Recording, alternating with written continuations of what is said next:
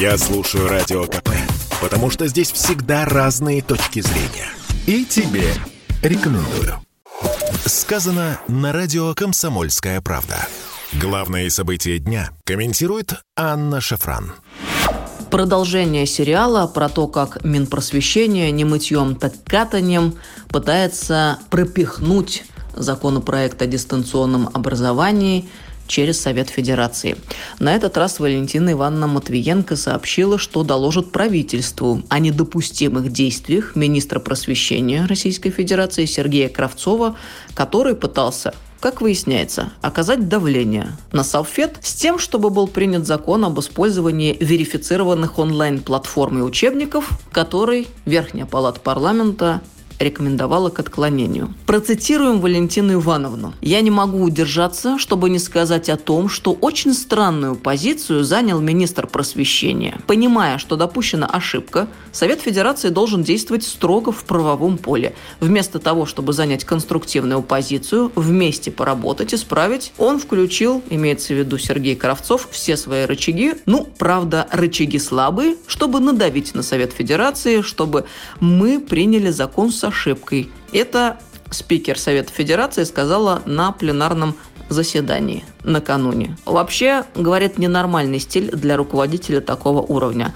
Ну и, как мы понимаем, э, правительство в ближайшее время будет проинформировано о том, что так действовать недопустимо. Браво, Валентина Ивановна, хочется сказать. Мы аплодируем. Аплодируем стоя. Потому что некоторые чиновники некоторых министерств и ведомств до такой степени странно ведут себя в последнее время, что поведение их вызывает крайнее недоумение среди широчайших слоев российского общества. А что же это за техническая ошибка, которая была допущена в законопроекте. На самом деле ошибка-то вовсе не техническая, ошибка принципиальнейшая. И большое спасибо Совету Федерации еще раз Валентине Ивановне за то, что она так открыто и публично объяснила, в чем причина отказа сенаторов утвердить этот законопроект. Потому что та самая ошибка, про которую много где было написано о том, что, мол, она техническая, она в следующем заключается. В ходе поправок из законопроекта проекта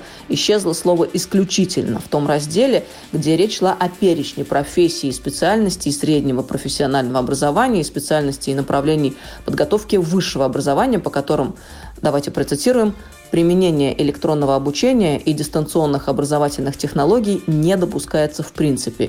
То есть, иными словами, что мы имеем? Если бы закон приняли в таком виде, то возникли бы возможности для того, чтобы трактовать его как вздумается, по-разному. А это, в свою очередь, полностью нарушило бы логику закона. Ну и возникает логичный вопрос. А почему Министерство просвещения так активно пыталась протащить этот законопроект, действуя ну, довольно грубыми способами. Что это такое? Недосмотр, наивность, непрофессионализм некоторых отдельно взятых чиновников? Или, напротив, это было сделано намеренно с тем, чтобы в условиях многовариантных трактовок иметь возможность действовать так, как тому или иному субъекту покажется необходимым или просто захочется. Но, иными словами, называя вещи своими именами, складывается стойкое ощущение, что в условиях многозначности э, трактовок у чиновников возникло желание попробовать половить рыбку в мутной воде недостаточно четко сформулированных законов. Давайте не будем забывать о том, что подавляющему большинству жителей нашей страны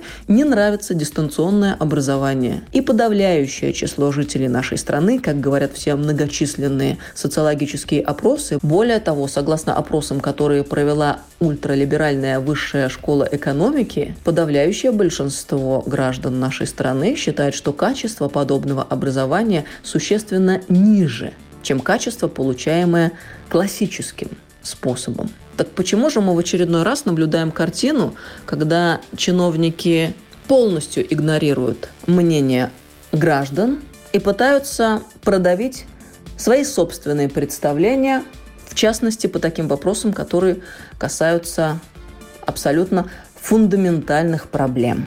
Мне кажется, что этот вопрос требует отдельного разбирательства, и не исключаю, что если здесь вмешались бы правоохранительные органы, это было бы не лишним. Граждане нашей страны хотят для своих детей качественного, нормального, классического образования. Очень хотелось бы надеяться, что чиновники Министерства просвещения наконец услышат людей.